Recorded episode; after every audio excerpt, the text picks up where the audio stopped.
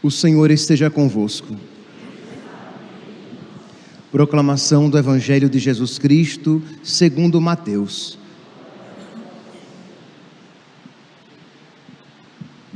Naquele tempo, Jesus voltou a falar em parábolas aos sumos sacerdotes e aos anciãos do povo, dizendo: O reino dos céus é como a história do rei que preparou a festa de casamento do seu filho e mandou os seus empregados para chamar os convidados para a festa, mas estes não quiseram vir. O rei mandou outros empregados, dizendo: Dizei aos convidados: Já preparei o banquete, os bois e os animais cevados já foram abatidos e tudo está pronto, vinde para a festa. Mas os convidados não deram a menor atenção.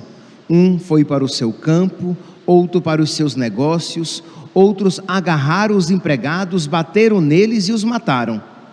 O rei ficou indignado e mandou suas tropas para matar aqueles assassinos e incendiar a cidade deles. Em seguida, o rei disse aos empregados: A festa de casamento está pronta, mas os convidados não foram dignos dela. Portanto, ide até as encruzilhadas dos caminhos e convidai para a festa todos os que encontrardes. Então os empregados saíram pelos caminhos e reuniram todos os que encontraram, maus e bons, e a sala da festa ficou cheia de convidados. Quando o rei entrou para ver os convidados, observou ali um homem que não estava usando traje de festa e perguntou-lhe: Amigo, como entraste aqui sem o traje de festa? Mas o homem nada respondeu. Então o rei disse aos que serviam: Amarrai os pés e as mãos desse homem e jogai-o fora na escuridão. Ali haverá choro e ranger de dentes, porque muitos são chamados e poucos são escolhidos. Palavra da salvação.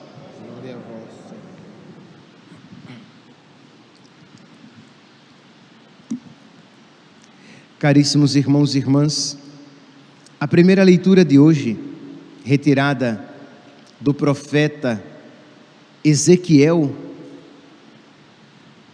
nos dá uma, uma boa oportunidade para nós refletirmos a importância da necessidade de uma súplica contínua do Espírito Santo, de uma súplica contínua, de um amolecimento do nosso coração de uma súplica contínua para que o Senhor nos dê um ânimo novo.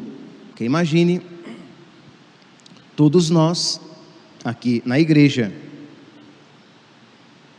e muitos, a grande maioria, dos que acompanham a missa, a homilia pelas redes sociais, são cristãos, são católicos, mas nem por isso necessariamente com um coração segundo o coração de Cristo. Isto é, infelizmente há muitos, ou melhor, deixa eu dizer de uma maneira mais adequada.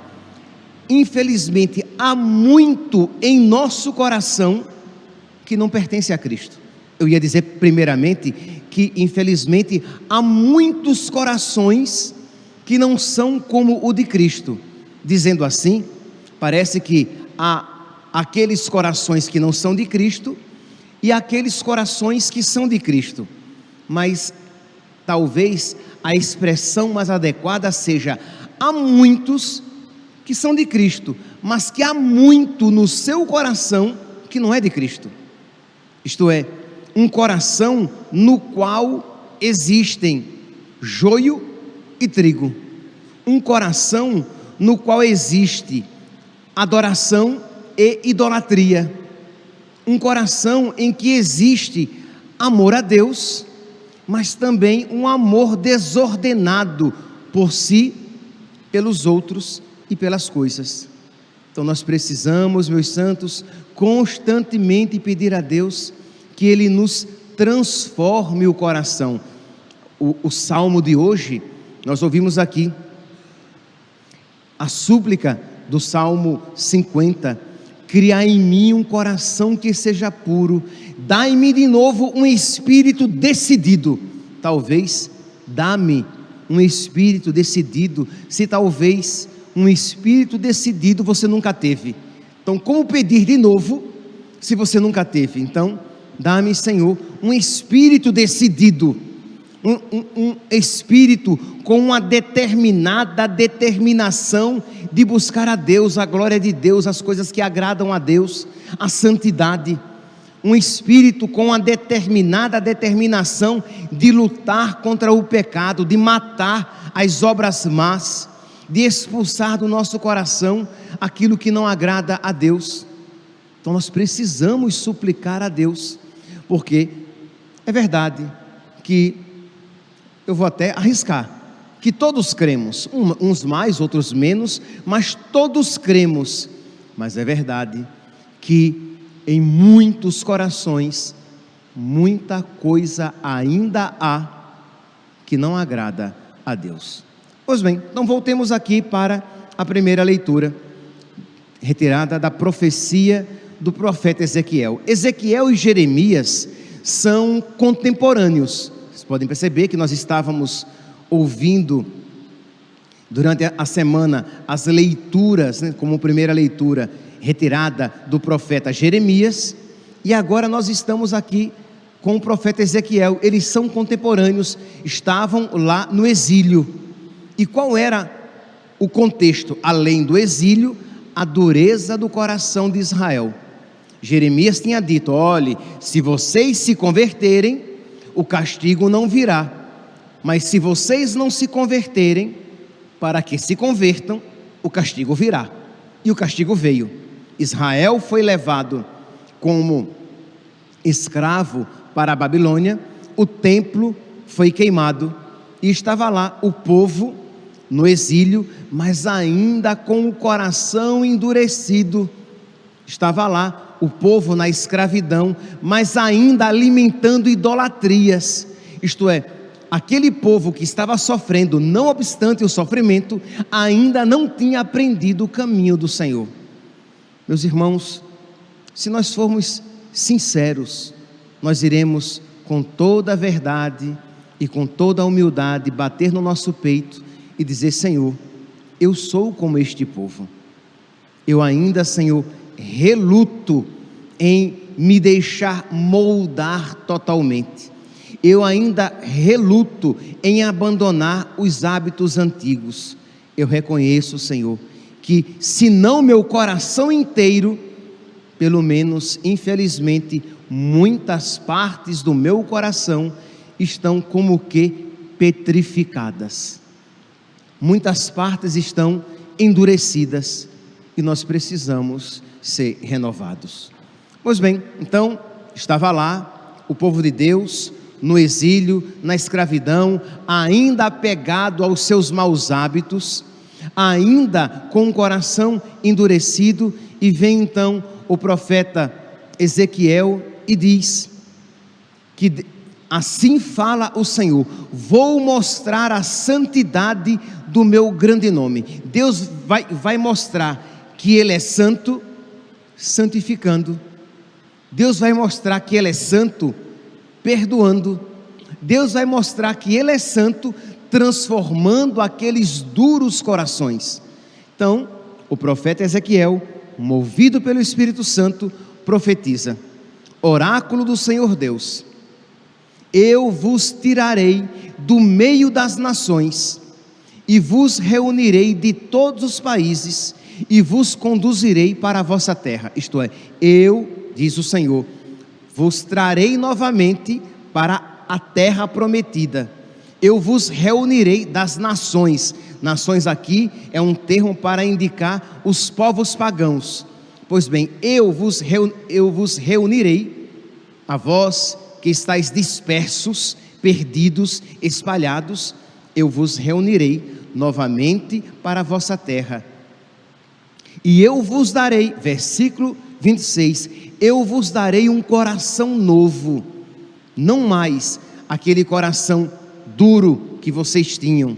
Eu tirarei do vosso peito o coração de pedra e colocarei no lugar um coração de carne. Isto é, um coração de verdade, não este coração endurecido. Nós, cristãos, sabemos que este coração profetizado, este coração de carne, ele era imagem, figura do coração de nosso Senhor. Porque é verdade, meus santos, de alguma maneira, uma vez batizados, nós somos chamados, porque a graça nos é oferecida, nós somos chamados a acolher em nós o coração de Cristo, ao ponto de dizermos, como São Paulo: já não mais vivo eu, eu não mais vivo, mas é Cristo que vive em mim. No meu peito não mais bate o meu coração, mas o coração de Cristo. Mas, meus irmãos, estamos de acordo Estamos cientes que isso não é uma obra humana? De que nós, por nós mesmos, não podemos colocar no nosso peito um coração de carne, o coração de Cristo? Não. Por nós mesmos, nós não podemos, mas nós podemos e devemos pedir, suplicar. A oração coleta da missa de hoje nos fala a respeito desta graça. Ó oh Deus, Preparastes para quem vos ama bens que nossos olhos não podem ver. Acendei em nossos corações a chama da caridade, para que amando-vos em tudo e acima de tudo. Então, a igreja, nossa mãe, ensina a pedir a Deus que Ele acenda no nosso coração a chama do amor, a chama do verdadeiro amor para que nós sejamos abrasados não pelos pecados e pelos desregramentos mundanos, mas sejamos abrasados pelo amor de Deus, e isso nós precisamos suplicar, porque é dom do alto. Nós somos capazes de nos abrasar por coisas, por muitas outras coisas, mas nós não somos capazes de nos abrasar, de nos tornar uma fornalha ardente de amor a Deus. Isso, repito, é dom do alto, mas dom prometido por Deus. Algo que Deus quer nos conceder. Então nós precisamos suplicar, mas para isso precisamos estar conscientes de que somos necessitados, porque o problema é que muitos, e não são poucos, muitos rezam assim, achando que não são tão ruins assim não ah, coração ruim é de Mao Tse Tung, é de Hitler, é de Judas. O meu coração é mais ou menos. Não, meu santinho. Seu coração é ruim. O seu coração é mau, o seu coração é pecador, o seu coração é de pedra, o seu coração é duro, e é só sendo consciente disso a minha oração pode ser verdadeira. Quando eu, então dobro os meus joelhos e peço, agora sim, de verdade, meu Deus, acendei em mim, acendei no meu coração a chama da verdadeira caridade. Retira do, do meu peito este coração de pedra, preguiçoso, mesquinho, que quando, que quando te dá algo, te dá achando que já deu o suficiente, ou mais do que suficiente. Um coração preguiçoso para as coisas espirituais, um coração muito apegado às coisas mundanas, um coração que se deixa levar com muita facilidade pelos desregramentos do mundo. Eu reconheço, Senhor, toda a minha iniquidade. Não é assim que diz o Salmo 50? Ora, se você não estiver consciente disso, você reza com a boca, mas não com o coração. O salmo de hoje. Criar em mim um coração que seja puro. Dai-me de novo um espírito decidido. Ó Senhor, não me afasteis de vossa face, nem, nem retireis de mim o vosso Santo Espírito. Eu reconheço toda a minha iniquidade, o meu pecado está sempre à minha frente. Foi contra vós, só contra vós que eu pequei.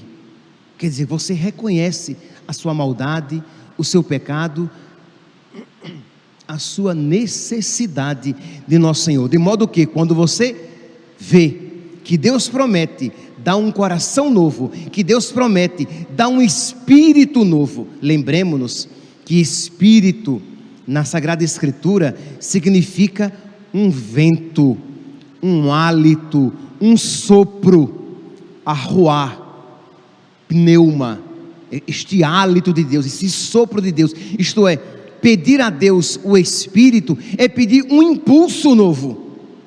Você talvez no passado estava animado, como diz aqui o salmo, talvez no passado você estava decidido, e passado aqui pode ser alguns meses ou alguns anos, mas houve um período em que você era mais generoso, mas depois o seu coração se tornou preguiçoso, porque o seu coração necessita deste hálito, deste sopro, deste impulso de Deus. Então peça a Deus, mas peça com todo o seu coração. Peça reconhecendo que você é um barco a velas, mas as velas estão desinfladas, as velas estão frouxas, você não tem progredido na luta contra o pecado, você não tem progredido no crescimento espiritual, você não tem progredido no amor de Deus, você tem se deixado levar de qualquer jeito. Então, reconhecendo isso, peça, Senhor, dá-me o teu espírito, mas peça de verdade, isto é, peça querendo, não peça apenas de boca, mas diga, Senhor, eu quero eu quero mudar de vida, eu quero romper com o pecado, me ajuda, eu quero progredir no amor, me ajuda, porque Deus vai conceder, não tenha dúvidas que suplicar a Deus para crescer na santidade, suplicar a Deus para romper com o pecado, Deus sempre concederá. A pergunta é: você estará disposto a colocar em prática as graças que Deus vai lhe oferecer? Pois bem, então continua aqui a primeira leitura, versículo 26. Eu vos darei, promete o Senhor, um coração novo, e porei um espírito dentro de vós. Meus santos, isso já está acontecendo agora com esta palavra proclamada.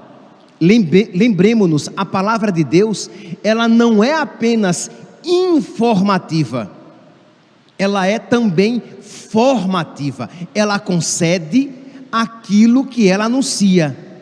Então, quando, quando a palavra de Deus diz que eu vos darei um coração novo, a palavra de Deus já está concedendo. Agora, imagine, aquele que ouve a palavra e recebe o sacramento. Né? É apenas uma pergunta retórica, não, não levante a mão. Mas se eu perguntasse aqui, levante a mão quem vai comungar. Pois bem, meu santinho, minha santinha, você que vai comungar, mais do que nunca, você receberá um coração novo. Afinal de contas, você vai receber o corpo, sangue, alma e divindade de nosso Senhor. E o corpo dele tem coração. E o corpo dele tem espírito. Então você vai receber um coração novo e um espírito novo. Então você precisa se deixar levar, você precisa ser dócil à ação do Espírito Santo. Espírito este que você recebe no anúncio da palavra e com a recepção do sacramento. Continua. Porei o meu espírito, versículo 27. Porei o meu espírito dentro de vós e farei com que sigais a minha lei. Ou Deus é mentiroso, esta palavra é verdadeira. Isto é, Deus diz: quando eu vos der um coração novo, quando eu colocar em vós o meu espírito, esse espírito novo, eu farei com que sigais as minhas leis e as sigais com alegria.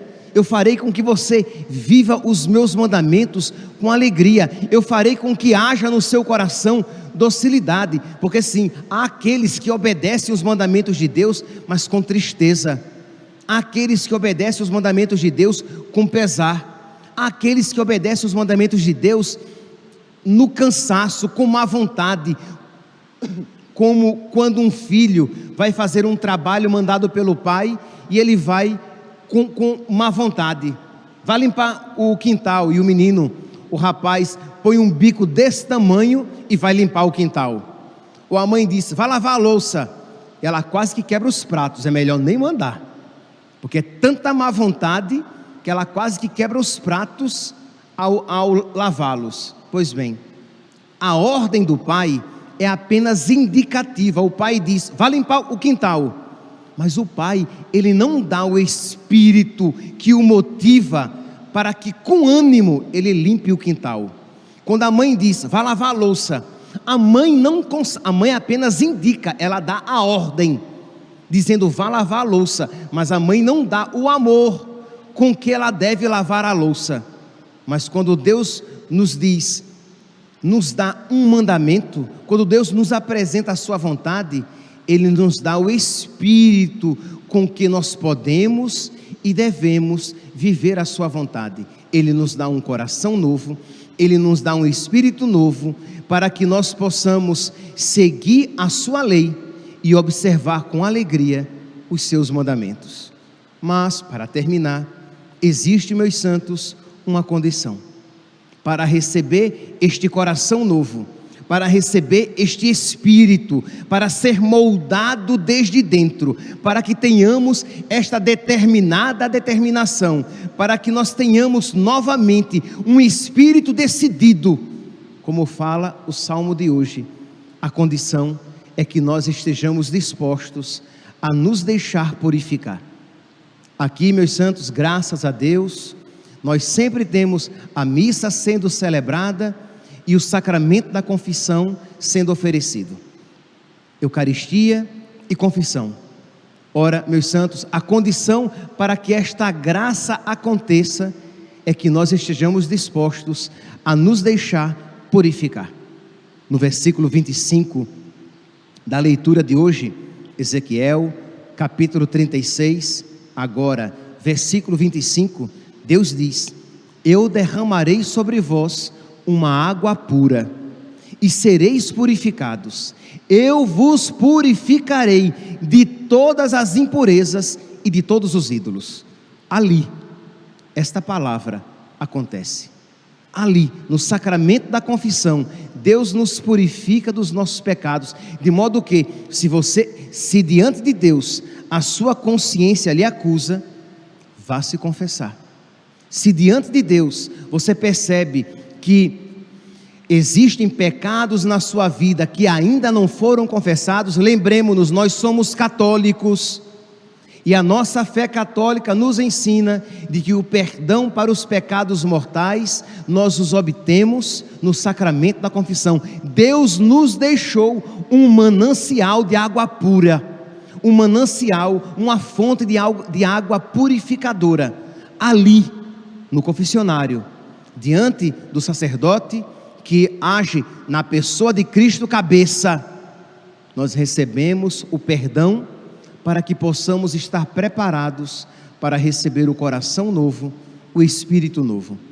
No versículo, não está na primeira leitura de hoje, mas vocês podem depois pegar na Sagrada Escritura, no versículo 31 eu li aqui o versículo 25.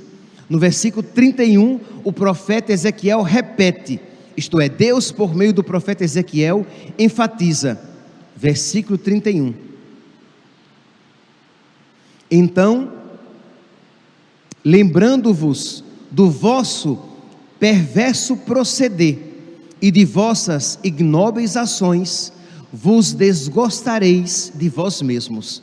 Deus promete a gente lê e nem compreende a beleza desta graça prometida, Ezequiel, capítulo 36, versículo 31, que infelizmente muitos nunca experimentaram em toda a sua vida. Esta graça aqui que Deus quer conceder. Imagine, meus santos, que eu não sei, imagine, eu não sei, e aqui eu vou jogar por alto, tá? Eu não sei se dez pessoas, estou sendo generoso, se dez pessoas nesta igreja já experimentaram esta graça que Deus quer conceder a todos, isto é, de uma contrição perfeita, de você chorar os seus pecados, não por vergonha daquilo que os outros sabem, ou, da, ou se as pessoas souberem o que eu fiz. Não, não por medo do inferno. Aí você chora, crê em Deus Pai, eu poderia ser condenado ao inferno por causa desses pecados. Isso já seria algo interessante, mas ainda não é perfeito.